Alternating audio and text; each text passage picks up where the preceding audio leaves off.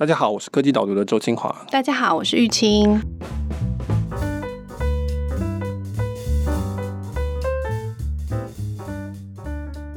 玉清，你上一次进书店是什么时候？进书店啊？哎，不久前，我上个礼拜我有去成品，我可是我没有买书，哎，对，我去吃东西。我们都是去成品吃饭。我们其实办公室离成品敦南店非常非常近。那我们现在录音的地方更近。我们现在录音的地方就在成品敦南店的背后，所以我们其实是围绕着成品敦南店的美食街在过生活的这个公司。所以你上次去书店买书是什么时候？好久远了，因为我现在买书比较习惯在网络上买书，嗯、所以进书店通常都是了不起，就是看看最近市面上的书有哪一些，哪些是热门畅销的，大家对哪些有兴趣这样。对，正好是一个对书店来讲是一个很很不好意思。对啊，我也是啊，就是我们都很常逛书店，因为就刚刚讲的，我们就真的离这个敦南店非常的近。可是我发现我好像也很少在书店买书。那我后来检讨一下为什么，就是说我在书店看到喜欢的书的时候，我还是会心里想说，那我是不是应该先网上看看评价？因为其实你有时候看那个书封那些很不准，就是你也不知道到底是不是真的是一个好的书，那时间也有限。所以你还是想说网上看看大家的评价怎么样，然后再来就是说，我会想到说我博客来还有一些购物车里还有一些东西还没寄，要凑那个运费免运费，所以我想说那我回去把它加起来好了。然后你会想说哦，是不是网上会比较便宜？所以很长的状况就是说，就算你在那边看到了一些你觉得还不错的书，嗯，通常是杂志，我有可能会现场买，因为杂志网络平台买很麻烦的。嗯，可是书好像真的就会是这样，会有这种状况，就是说不太常在现场买，除非是你那种很确定它真的是一本好书的，就你可能本来就已经想说这本书有一天要买，那今天又碰到它，你怕你忘记，就干脆就买了这样。上次在书店买东西很讽刺诶，我这样想起来，我上次在书店买电子书阅读器，我买了一个我真的更不需要进书店买书的理由，这样。因为有好几家不同的牌子嘛，台湾有几个品牌都可以比较的。然后我知道成品有，所以我就进去里面实体的了解，然后摸了一下以后，之后就再也没进去书店了。对，所以我们都是成品敦南店关门的一个凶手。没错。那我们今天要讨论的主题其实就是这个。那新闻的这个起因就是成品在台北市敦化圆环的这边这一家东南店关门，引发了许多人。通常我们讲应该大概是台北文化圈了，这是一个比较 local 的新闻。就是说，大家就会去纪念，很多人去看呐、啊，然后很多人去凭吊。他这个 campaign 其实做的蛮好的啦，他们把诚品敦南店熄灯的这个。活动做得很盛大，这样，然后也邀请非常多人一起来，所以你可以看到很多，虽然说以台北人居多，可是我也看到蛮多人，他可能是曾经在台北生活过好了，或者他现在不在台北这样，但是他对诚品敦南店这个二十四小时经营的书店有很多的情感，很多的回忆在那边发生了，所以很多人来参与，然后分享自己过去在那边的想法，这样。对，那这个新闻乍听不是一个科技新闻，但是我们到后面会讨论到科技的部分了，但是就是说。我自己对这个敦南店其实也蛮有感情的，因为我文章里面有提到说，我其实是大概有三四年时间就住在这附近，然后我后来搬走，但是我的公司刚刚讲过，我们的办公室跟我们的录音室基本上周一到周五都在产品端南店方圆两百公尺内的范围之内，所以我们非常的熟悉这个产品端南店，所以也是有那个感情存在。那我后来自己扪心自问，我觉得它不是只是单纯的说，就大家讲文青啊。就是大家就是想要去沾染一下文化气息，这么的虚荣的东西，我觉得那个感情是真的，这还有创造出一些情感的连接，嗯，有一些文化的记忆在这上面，所以才会有这么多人去关心这个东西。当然，它是台湾第一家二十四小时的书店，所以我觉得后来觉得这个题目可以写，因为大家会讲到它是一个零售转型的一个主题，那同时也是说这样的一种感情可不可以有一个商业模式出来？所以我后来自己就是在想说，我过去我几乎是有大概二十年。在各个诚品进出，我想台湾人大概对成品都非常的熟悉了哈。就是说，为什么我们对成品基本上都有一个好感？你只要看到这个东西，你大概通常都有一个好感，你就会想要走进去，你就会知道说，你走进去大概就会有一种温暖的感觉。你如果仔细想的话，其实成品书店跟一般的书店它有一个很大的差别，就是说，第一个它是有座位的，你感觉出来它是欢迎你坐下来看书的。另外一个对照的话，我会用建宏书局 作为对照，其他的书局当然还有金石堂了。但你会觉得这些一般的这些书局，他们会比较是强调说，我就是要卖书。类比的话，成品比较像是餐厅内用的感觉，一般的书局比较像是外带便当店的感觉，它就是要把文具啊、礼品啊、玩具那些东西跟书，希望赶快卖掉的那种感觉。那你可以感觉到成品它不是那个路线的，然后它通常书不会包起来让你可以翻。你刚刚讲的那个书不会包起来，然后让你可以随意看。我还记得很以前的时候，还有那个书店是有分派别的，就是成品是一派，然后然后另外一派是就是像你刚刚讲的这个，我是以卖书为使命的，就是。让书有活路的这个书店这一派别的，所以我记得好像有人就是说，书店怎么可以让人随便翻书？书是有价的，怎么可以进去把东西看完然后就走？应该要消费，然后把属于他们的价值让他们可以享有，让这个出版社、让这个作者都可以获得到这些应该的权利才对，这样。对，其实出版社它一直也会有一些反应，就像刚刚讲说，哎，产品不应该让大家这样翻书，对，对，或者应该把它包起来，或者说，当然也有，比如说漫画店、出租书店，他们就觉得啊，这样子我只能卖一套，但是你给一百个人租过，这其实一直都有很有趣的一些商业模式，因为你在不同的位置做不同的生意，就会有不同的考量的地方。那诚品书店，我觉得它在二十年前其实是。出现这样东西是非常创新的，你可能有这个记忆，就说，哎，突然你身边出现一家诚品，走进去跟一般的书店完全不一样。你可以感觉得出来，它那个装潢是花心思的，它是有传递某一种质感的氛围的东西，它有设计过，你就会觉得建筑本身是有设计过，室内空间有设计过，然后它基本上不干净。我觉得这点点滴滴，当然我们知道是吴清友他的可能是个人风格的一种体现，但是它的确是一种很创新的东西，在当时。创造那个氛围，带动你进入那个氛围，然后就可能就会开始假设以买书为目的，好像就可能会有更有兴致去买。因为说到底，这是一个身份认同的问题。他创造一个身份认同，你认同那个希望是你自己，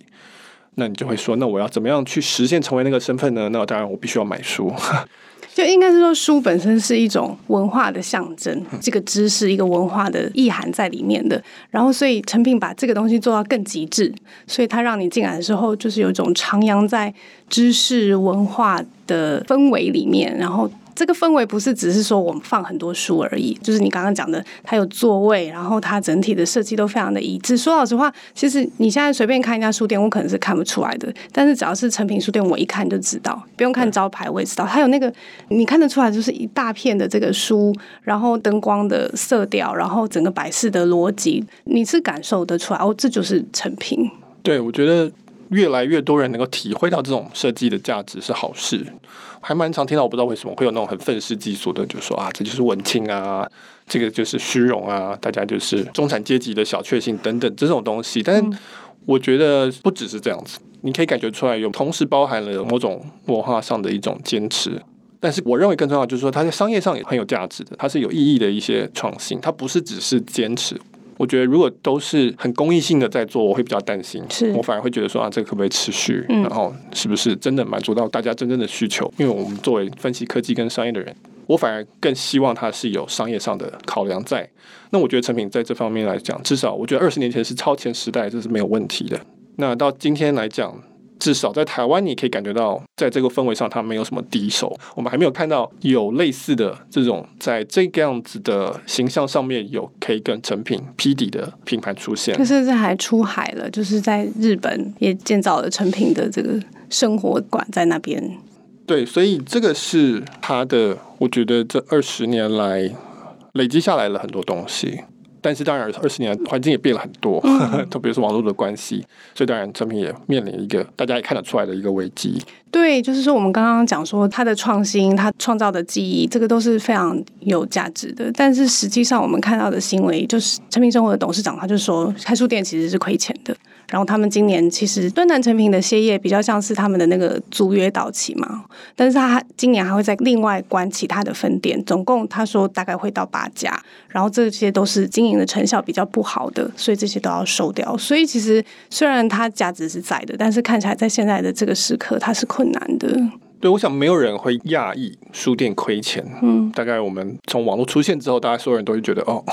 书店要糟糕了这样。那我们也当然看到唱片行的潜力在前面嘛。那事实上，唱片行也被书店给吃进去。相对其他地方做的还不错，就是成品音乐这个部门。嗯、但是大家大概心里都猜得到，书店是不赚钱的。我稍微提一下，因为这个题目我们在上次谈电子书的时候，其实聊的比较久，所以今天就不特别讲。但但是。不过我们上次聊主要是在讨论实体书跟电子书的差别啦，嗯、但是今天提到对成品来说，真正的这个书的冲击是书这个本身的价值其实正在被稀释。对，总体而言，书搞不好还是成长的，因为我算书跟电子书跟出版的经济来讲，或许很有可能是增长。我其实不确定。但是在整个我们讲人获取知识这件事情来讲，书的相对比例非常的小。现在，因为大部分人可以从网络上得到，可以看 YouTube，可以听课程，在 Facebook 上面一天就可以看好几个，比如说很厉害的文章或者很专业的东西去讨论一些事情。那这些东西当然不是书，它不是那么的整体性、有架构性的东西，但是拼拼凑凑加起来，其实也是很有用的。所以我从来不觉得说人一定要读很多书，我觉得这是很奇怪的一种预设。今天的人平均来讲，比二十年前人懂非常多。就大家都知道中美贸易在干嘛，大家多少都知道同性的状况。这个我觉得平均而言，我们现在的人的知识是肯定是超过二十年前，而且可能是远超过一百年前的状况。就蛮多人会说，哦，你没有读书，你就是个没有文化的人。那我觉得这句话在现在的社会来看，大概越来越难成立了。因为我不一定要从书里面去获取嘛，有很多知识，有很多资讯被做成了更适合我某些情境下面吸收的。比如说我零碎的时间要看的，或者是我想要用听的，或者是什么的，就是已经有那么多形式出来了，还固守在要用一本书的这个状态去理解、去接收资讯，其实是听起来好像有点荒谬啦。大家现在已经很习惯用各种不同的方法去洗手，只是说会有一个既定的印象在那边说，好像要读书才叫有文化，有读书才叫真的获取到真正的知识，这样。对，书当然还是很好，完全没有说书不好的意思。就你提到那个结构化资讯，我觉得是蛮有趣的。对对对，它是一个很好的载体，它适合某种特定形式的内容。对、嗯，但是有很多可能性的内容，所以会有很多种的载体。不过总而言之，对成品书店来讲，这个问题就是说，现在书不再是唯一的结构化资讯的载体，所以大家有更多资讯的来源。那事实上，书我们也讨论过蛮多次，就是说文字本身并不是一个很自然的东西。大部分人先天是可以听人家讲话，但是并不是特别喜欢看文字，只是后天训练出来的能力。所以人基本上不看书，他们当然就比较少去书店，或者说更严重的，就算不买书，当然对成品书店就是一个很大的一个困难。但是相对来讲，诚品书店它累积的东西其实是反而是比其他的书店要更丰富的，所以它其实受创没有那么的严重。像那个刚刚讲诚品生活董事长吴明杰。他的话其实是两句话，第一句话就是说我们书店越开亏越多，第二句话就是说，然后我们要继续开，其实是自相矛盾的。那当然原因就是因为他有从别的地方赚钱，他不是从书店赚钱。那诚品书店，我觉得他做到了这件事情。以我们讨论过的公司来讲，成品虽然是蛮小的一家公司，不过它基本上是赚钱。整体来说，嗯，那只是书店不赚钱而已。对，其实刚刚那个后面那句话就很有趣，就是说。虽然不赚钱，但是我还是要继续开，意思是表示开是有意义的嘛，不然不会要继续开。不然我们就来聊聊看逛书店好了。如果在书的价值在现在意义来看是不一样的时候，可是我们还是蛮喜欢去书店里面走走看看，不一定买书这样。那所以它一定有某种经验在里面。然后你提到是说是一种安心感，对不对？特别是现在在很都市化的环境里面，我们如果可以找到一个那个心灵绿洲，让自己可以沉静下来的地方，这个是一个很了不起的价值。对，我在文章里写，我自己有这种很强烈的感觉，但我不知道大家是不是有这种感觉。就是说我通常走进一个书店，特别是成品书店，你就会觉得有种放松的感觉，有一种步调慢下来的感觉，然后就可以慢慢晃一晃、翻一翻这样子。那我如果去百货公司，比如说我去星光三越，我没有这种感觉。我去星光三越或是远百，我现在举的都是比较台北的例子啊，不好意思。就是说我进这些百货公司的时候，我就会有一种我现在要去哪里的感觉，我要去完成什么事情，买什么东西，就是一种很有目的性的。那这个其实是一个设计的一个问题，就是说百货公司设计是要你这样子的，他希望你可以去，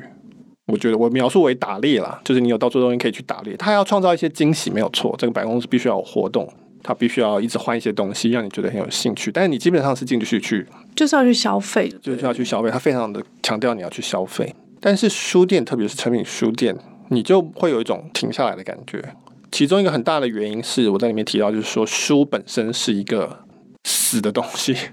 它是一叠木头。那这个东西的好处就是说，你一看就知道这个书它就是这么大。就是它不会再变化，这一秒看到它，跟你过十秒看到它都是一模一样的存在的，这是一种很稳定的感觉。就你拿起一本书，家里的书，你上面可能有折页，说你读到哪里，你一拿就知道你还剩多少，因为你一看就可以看到第一页跟最后页它的这个距离嘛，你可以掌握那个重量，然后你大概知道还有多久时间。这个是书的，我们讲使用者体验非常厉害的地方。但是你如果是电子书，你打开你都不知道后面有多少页。你可以看到，但是那个数字说还剩三百五十八页，但你没有感觉到底那是多少。而且这个电子书阅读器里面其实有很多本书，所以你有一种无穷无尽的感觉。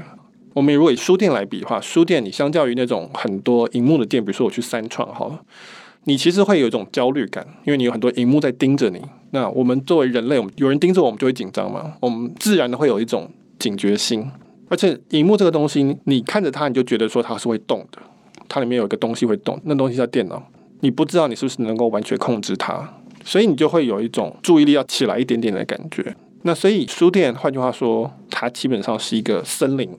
浪漫的讲，因为就是一堆木头，都是一些不会动的东西。然后你可以很放心说，我知道这一架书，它就是一架书，它不会突然干嘛，忽然换一张照片出来，或是干嘛。然后是我去决定我要去拿什么东西，我要去翻什么东西，那我就可以放松。这个其实是一种在现在其实变得是越来越难见的体验了，因为现在到处都有荧幕，到处都在争取你的注意力。到处都希望你做什么事，做什么事。那书店相对来讲就比较没有那种感觉。对，就是我觉得荧幕它那个吸引你注意力，是因为它有很多种方式，它也有声音，然后它也可以是彩色的。甚至它有动画，有什么的，就是它有很多种方式来吸引你的注意。那但是书没有，书就是那个样子。我们刚刚讨论过的，所以它就是一种只有视觉，而且是很简单的视觉的这种反应，就对那个荧幕的体验。我觉得有一阵子大家还蛮常在抱怨，就是每次坐上那个台湾大车队的时候，你坐在那边休息，然后它那个我到现在还在抱怨，我很讨厌那个东西。对，那个荧幕就一直亮，就是很烦。你坐上去你就想要休息，你只是想要从 A 点到 B 点，然后进。静的，就没想到司机也没有要跟你聊天，可是问题是那个荧幕好像就一直很想要跟我聊天，我就觉得超累的，然后一定要把声音关掉，把荧幕调暗，这样。对，这完全是设计的关系，也是产品特性的关系，是这样。那还有一点就是说，有些环境它也都是类比东西，它也都是没有电子东西，但是你还是会有焦虑。比如说餐厅，因为它有很多活动，那有很多沟通。那其实书店它的另外一个特色就是说，所有人都在看书。那你也在看书，所以我们大家都在做自己的事情，但是我们同时有一种社群的感觉，就是我们都在做同一件事情，这个会让人家觉得很放松。所以为什么有时候带小孩出去，到了某一天，比如说很累的时候，比如说在高雄博二好了，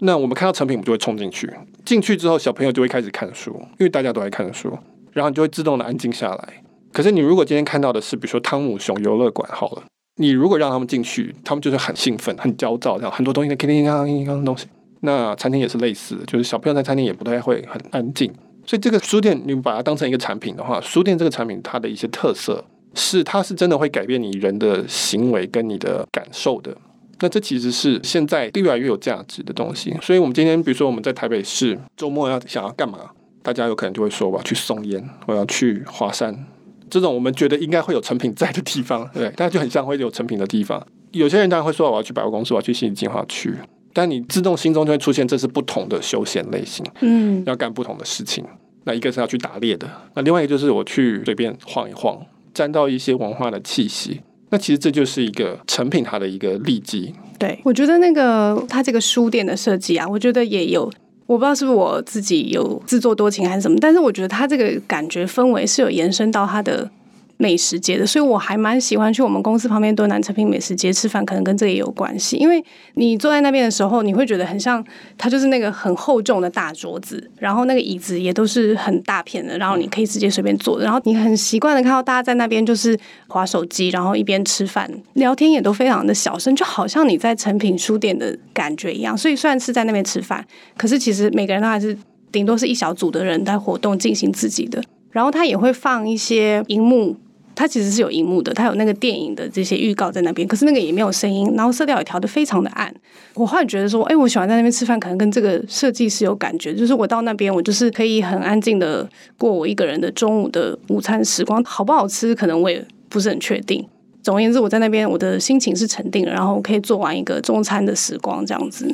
对，所以为什么它越开越亏，但是还要继续开？那因为它基本上要用书店来带动人进来，然后接下来就希望你可以买旁边的东西，买旁边的专柜，所以这个就是百货公司。所以成品生活就是一家百货公司，只是说它是一家走某个特定路线的百货公司，它不像远东百货公司是走就 Chanel 啊、国际精品啊、时尚啊，然后大家来就是买东西的这种风格。成品走的是一种人文关怀，一种在地的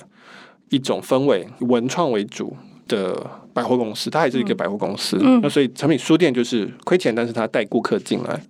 事实上，成品生活跟成品书店是两家公司。因为我后来去研究那个他们的结构，成品书店是成品生活的最大股东。那成品生活就是卖商场这些东西，就是抽专柜费用的这个，这个叫成品生活。那还有一些其他的一些，等下可能会聊到的业务。那其中一个它很大的一个承租户，当然就是成品书店。但是诚品书店没有上市，诚品生活有上柜的样子。所以诚品书店亏钱亏多少我们不知道，吴明杰知道，他这两家公司都都是他负责，但是我们不知道他实际上亏多少钱。但是呢，我们知道这家上柜公司它是基本上是赚钱的。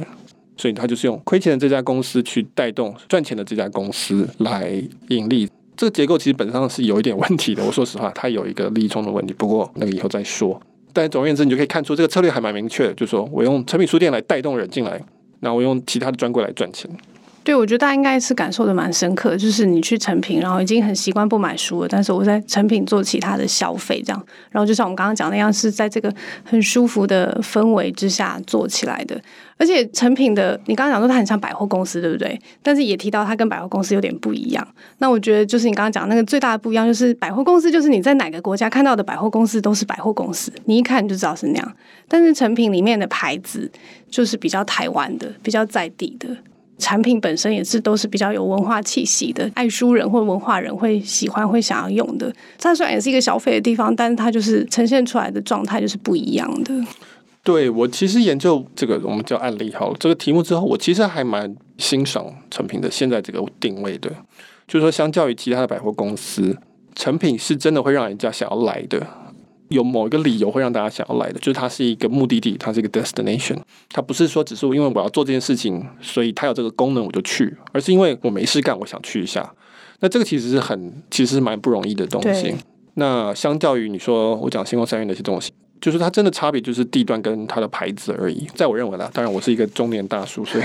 当然现在很多百货公司也努力要做出差异化啦，有一些自己的特色或者是主题性，这个是可以看到的，但是。目前观察到成品它这一块差异化做的蛮突出的。对对对，所以你我觉得就实体的零售来讲，我觉得这是一个不错的位置。大家真的会想说，那我就去看一下这个地方，好，没事干就去看一下。因为我觉得基本上心里会觉得，哦，这当然是对我是好的。它不是要只是要我掏钱，但它因为它有表演活动啊，他有艺人啊，还有发表会，它成为一个很重要的实体体验的一个中心。就是我觉得还蛮少地方有这样子的实体体验的一个中心的这样的一个地位。就这一点来看，我确实觉得是看好的。就是说，这个百货公司，它占了一个还不错的位置，或者是说，在大家心里面已经留下一个很明确的这个品牌的印象了。不过，就是提到的，但是因为书店是亏钱的，虽然成品生活的部分是有赚钱的嘛，对不对？刚刚是这个意思，嗯、但是它要在增长，那所以我们就会很好奇，说，哎，接下来成品会变成什么样子？当成品的书店可能不是最重要的盈利来源的时候，它到底会采取什么样的一个策略？所以我觉得成品生活它的一个特色就是说，它的通路这个品牌是比它的专柜强的。它是通路带动品牌，那不像说，比如说大型的，它可能是品牌带动通路，就说啊，我这一家百货公司我有 Chanel，所以这些喜欢 Chanel 的人会来，或者是我有什么潮牌，潮牌年轻人就会过来。对对对。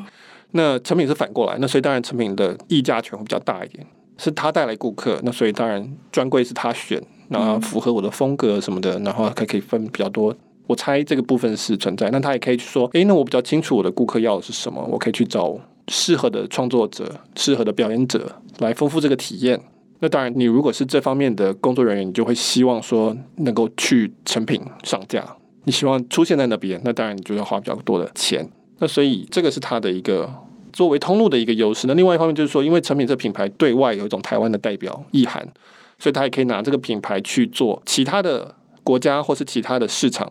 比如说，我们知道成品在海外的话，他有去日本，他有去中国，他有去香港，就是去一些对台湾有一些一定的好感，然后也会觉得这是一个独特品牌的地方。他可以带着这个，那这样的话，他对他的这个供应商，他的议价权就更大了。就是说，你可以跟着我出海。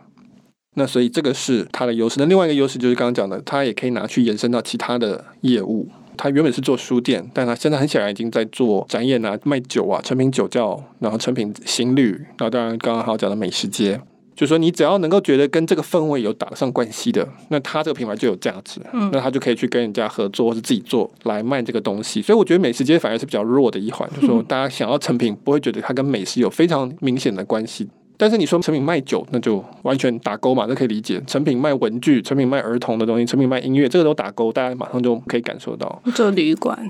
那旅馆我不知道他做的好不好，说实话，但是他也是说可以做出一种风格出来。那我有提到说，台湾有很多建案都是叫成品，有非常多的建，我有稍微搜寻一下。而且不一定是那个成跟那个品，但你一看就知道他意思是要讲那个成品。那所以他也去卖建案，大家还可以说，那我去他在苏州做建案，嗯，跟建筑商合作。我看到新闻说，只要你在成品旁边，那个售价就可以卖的比较漂亮一点，或者销售状况就可以再更好一点，因为大家都想要有成品在我的旁边，在我家旁边。对啊，你想要住进一个地方叫做成品什么什么，还是你想要住进一个地方叫做？哎、欸，算了，不要举例了，然后这好像会得罪别人，对不对？土豪什么什么，那当然是成品啊，对不对？嗯、所以，如果你能够建立一个情感给你的顾客，如果你能够创造一种身份认同，然后你如果能够一听到这东西就唤起某一种身份认同的话，那这个东西就很有价值，他就可以拿去做很多事情。所以，这个是目前产品在做的新的业务。对，我们有看到说他还蛮努力在发展这一块的，而且你这样提的话，我因为我们每次在讲说品牌很重要的时候，好像也说不出个什么所以然来。但是刚刚这样子一路这样分析下来，好像满满的可以知道说，哎，其实有了这个跟顾客的情感的连接，有了这个品牌的力量以后，其实它是有很多议价的能力的，或者是有很多决定优先顺序的能力的，所以看起来是还蛮有机会的。对，台湾相对来说会比较被人诟病，就是不太会做品牌。那我觉得是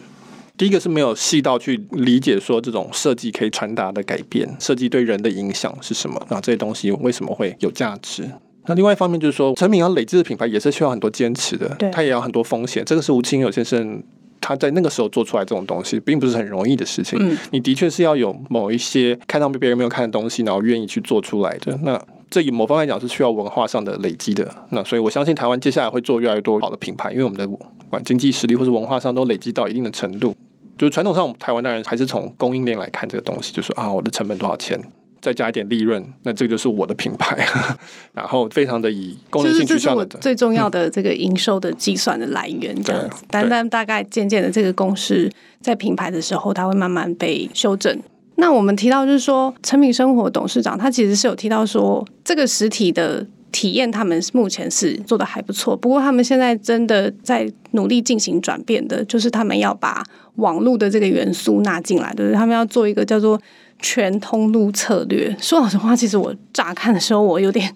我不太理解什么叫做全通路策略。对，我们在科技导读才写过蛮多次全通路策略，全通路这些词当然是非常的就是商管术语啊。其实尽量要避免这种东西，因为这东西迟早会被淘汰的词。就是说，它会转变成更实际的做法，或者是更可以理解的状态。对，我们讲说，有一些企业，比如说一开始假设我是卖随便我卖片居好了，我卖洗发精好了，我原本的通路当然就是实体通路嘛，因为以前没有网络这东西。那后来多了网络，我就说我要增加一个叫网络通路。那所以呢，我就开始在想办法在网络上卖洗发精。那现在会讲全通路，就是说。你不应该是用这个通路再加那个通路再加那个通路概念，而是说你要全部重新思考这件事情。就你手上有这些工具，你要怎么做你的东西？所以洗发精，我可以说，诶，我今天可能是以，比如说我是供应这些理发厅这个品牌，以实体体验为主，然后再去带动销售。那我可能我的网络通路做的事情，可能只是，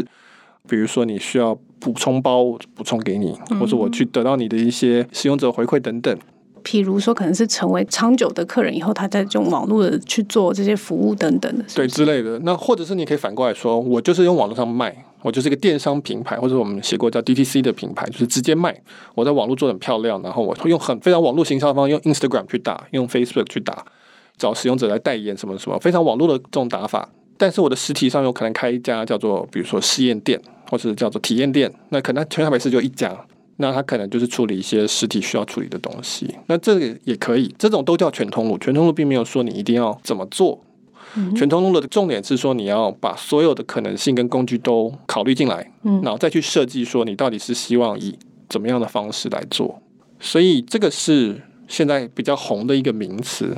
通常它红，只是对那些原本没有网络这概念的公司来讲，他们会觉得受到号召这样。网络是一个很重要的元素，在全通路策略里面，是不是？对，那你如果是一个本来就从网络出发的品牌，根本就不会想到什么叫全通，因为你本来就是想说，我先做完这个，然后接下来我要不要开店，那我再想一下它的成本是多少。就是实体店的价值是蛮明确的。对，就是会做实体店的 know how 是以前是比较多的，嗯，那会做网络的一开始是比较少的。从网络去做实体，比如说我们讲这个 Warby Parker，或者是 Million Dollar Shave Club，就是刮胡刀，或者是说眼镜的那个都是从网络出发的，所以他们软体网络也都搞定没有问题。然后到实体，他们就只是算说，哦，那这家店大概成本是多少钱，是不是可以营运？我的服务的目的是什么？他们自然而然是全通路了，因为他们不需要适应网络这个问题。通常都传统上实体的这些企业，它需要适应网络，所以陈敏现在生活，现在他们接下来三年的重心是要做全通路策略。其实基本上这就是一个实体零售要转型的一个题目。那当然，这当然是个很困难的题目。不过现在疫情的关系，蛮多这种从实体要。进行转型的这样子的讨论，对不对？对，我们两个礼拜前，我跟 Liz 讨论餐厅，其实是很接近的。嗯、就你怎么从一个非常内用餐厅的体验去思考说，那现在有多了的网络工具会对我有什么影响？我是不是可以发展出新的可能性出来？那这样的话，这个餐厅是什么样的餐厅？产品书店现在面临同样的问题。嗯，不过我们看他的那个报告里面，他比较像是说，我们要先做好会员关系，然后我要做一个 App。我要先把我这两百五十万的会员先活化起来，我要跟他们再建立很好的关系，然后可以推送给他们这个客制化的精准性的行销。这是目前我们看到的回答。我觉得这个理解其实是还蛮快就可以理解的，因为现在是一个还蛮能被接受的观念，就是说你要了解你的客户，然后你要建立这样子的关系，这个是很清楚的。就是说，我看诚品的年报，看诚品的法人的这个说明会，以及他在对记者的一些讲话，我的理解是，它的全通路策略至少近期端的部分是说，第一个是有这个 App 嘛，然后它上面能够包含所有的商家跟书的这些记录，跟你可以在上面买东西等等，它有推出自己的成品配然后呢可以做点数积点，然后它同时要建物流，要达到二十四小时物流。第一阶段当然是以实体书为主的物流。我其实可以理解这些东西，因为我可以猜测说，很多人可能在诚品说，哎，这个书为什么找不到？或者说，为什么这个书只有某一家店有？那我想要马上得到等等类似这样的问题。然后，那当然他有两百五十万的会员，因为这是很多年累积下来，这个是一个很重要的资产。他希望能够维持这个关系。他要提到什么精准行销啊、酬宾点数啊等等这些东西，我就会觉得这种叫做追上去、追赶不足的地方。因为当然，比如说伯克莱这些，很显然在卖书上面是已经领先很多的。我们两个一开场的经验就说明了这个问题的所在，嗯，所以我觉得这个大概是没有什么疑问的。我比较担心的是，他不是从顾客现在对成品的需求去思考这个东西，那也就是我前面提到的实体体验的部分。这是我个人认为啦，我个人认为成品最重要的品牌的价值，以及它传递价值方法是在那个实体体验，就是你走进去的那个感觉。那可是你要怎么用网络去协助到这个东西？这个是需要重新思考的。他现在比较像我从我现在的业务上，我现在卖的商品上面去思考，说要怎么样做这个事情。那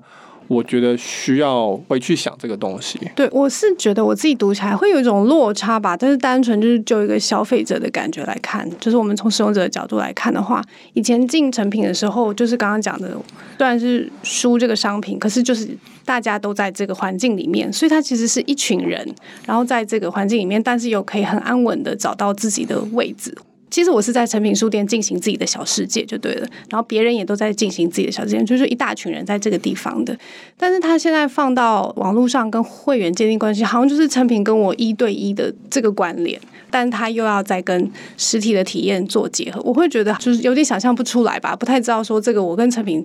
单独的建立这种关系的时候，他怎么样去延伸到我在实体上面的体验是一致的。对，所以我们不能够给很实物上的建议，因为我们不是成品，我们其实真的不知道到底现在发生。我们没有所有的资讯。对对对对，呃，我没有意思这样做了。我相信他们还是最专业的在做。那所以我觉得这是困难的题目，嗯，从来没有人觉得这是也是有趣的题目。对，但是也是有趣的题目，就是说网络上的成品该是什么样子？对大家来说，什么样的东西叫做网络上的成品？什么样的东西是会让我想要去因此跟成品维持一个关系的东西？因为他没有这个实体的体验在网络上，但是他可能可以辅助实体的体验，他可能可以，当然通知这是最基本的东西。要怎么样能够做到？我觉得是真的是很有趣的题目。所以我在文章里面提了三个比较大方向的一个想法。如果说我来，好，这完完全全是个人的许愿，对对对。嗯、许愿的话，我就是说，我觉得这个传统策略至少在网络部分的第一件事情就是说，我要能够理解，去得到说这些会员的回馈，说他们希望得到什么样的实体体验。这个可能会很像内容的概念，就是说，哦，那你对什么东西有兴趣？当然不是用问的啦，而是说，比如说我提供哪些东西给你，然后哪些东西会有反应，这边有什么活动，在你的邻里之间。然后我可以想办法去测到说你真的因此而有过来，得到一些价值，这样，这是第一段。那第二段的话就是说，因为我知道这些兴趣、这些需求，当我办了类似的这样子的活动或是这种体验的时候呢，我可以找到那些最具有高价值的人进来，他们会愿意，不管是付最多的钱，或者说他们来到这边会得到最大的满足，因此他们会觉得最开心。那这个就是传统上叫行销，就你要知道你的顾客是谁呢？当你做出这个顾客要的东西的时候，把这些其中特别需要这些人可以请他过来。那第三个部分呢，就是说，大家来的时候，当然我们就要赚他的钱嘛，对不对？赚钱是非常正当的事情，因为赚钱表示他得到价值，因为他愿意。那所以在这些人来的时候，怎么样可以提供他是他觉得很需要的东西，在那个时间点，那我觉得这大目标会是这样子。但是说你真的说落实到说一个 App 怎么做？或者说你的通知要怎么写？那当然这是很要一直去调整的事情。对，你刚刚讲的这个状态，比较像是说，如果真的把网络跟实体结合起来的，应该其中一种理想状况，可能大概就是像刚刚讲的那个样子，在网络上了解你的喜好，了解你的所有的资讯，但是同时能够引导你去。进行实体的体验，线下的体验，这样在书店里面做这些事情。因为我看那个成品的新闻，好像是说他们在这个疫情的冲击之下，大型的店面冲击是比较大的，可是那种在地的书店，好像状况好像都比较好嘛，所以就可以显而易见说，跟这种当地消费者的这种连接，其实是算他们蛮有利的一个部分，就对了。对，比如说也是许愿，比如说假设成品多拿店还在好，在我们隔壁，然后呢，我知道他一年会有多少多少活动，然后他。要我做订阅制好了，他要我一年付了多少钱？这样的话可以保证可以有一张票之类的，或者我可以提早买票什么的。那我觉得我可能会愿意接受，因为可能这个我我可能会。我不知道我自己会想要什么，但是我知道我自己有时候会想要听听表演。我已经很久没有听表演了。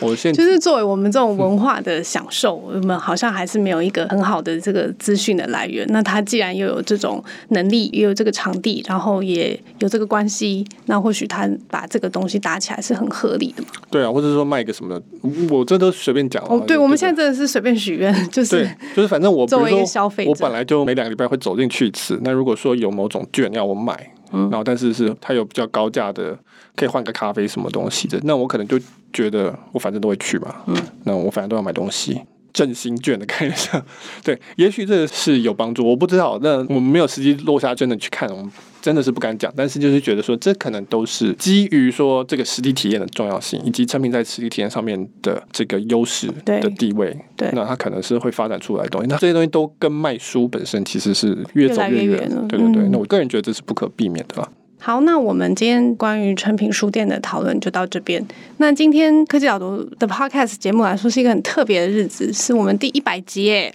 ，Michael 太了不起了，拍手，一百集 了不起，对对，很开心，然后就是非常高兴，这个各位听众常常给我们很多鼓励啊、支持啊，那甚至成为我们的会员，我们都非常的感谢。就是一百集也会继续做下去嘛，哈，对，我们继续下去，对 对 对，下礼下礼拜也会听到我们这样，是是是是。是，是，对。那我也是再次谢谢大家的支持，然后跟收听。最后就是，如果说你们喜欢这样子的讨论，喜欢关于商业趋势、科技的讨论的话呢，欢迎来订阅科技导读的电子报，这是我们的主要的营收工具。内容当然是比 Podcast 更丰富，而且文字的好处就是说它可以收藏，它可以转发，它可以未来再去看。文字还有有它独特的优势啊，我们好像一直在讲文字的缺点，让大家更不想定这样。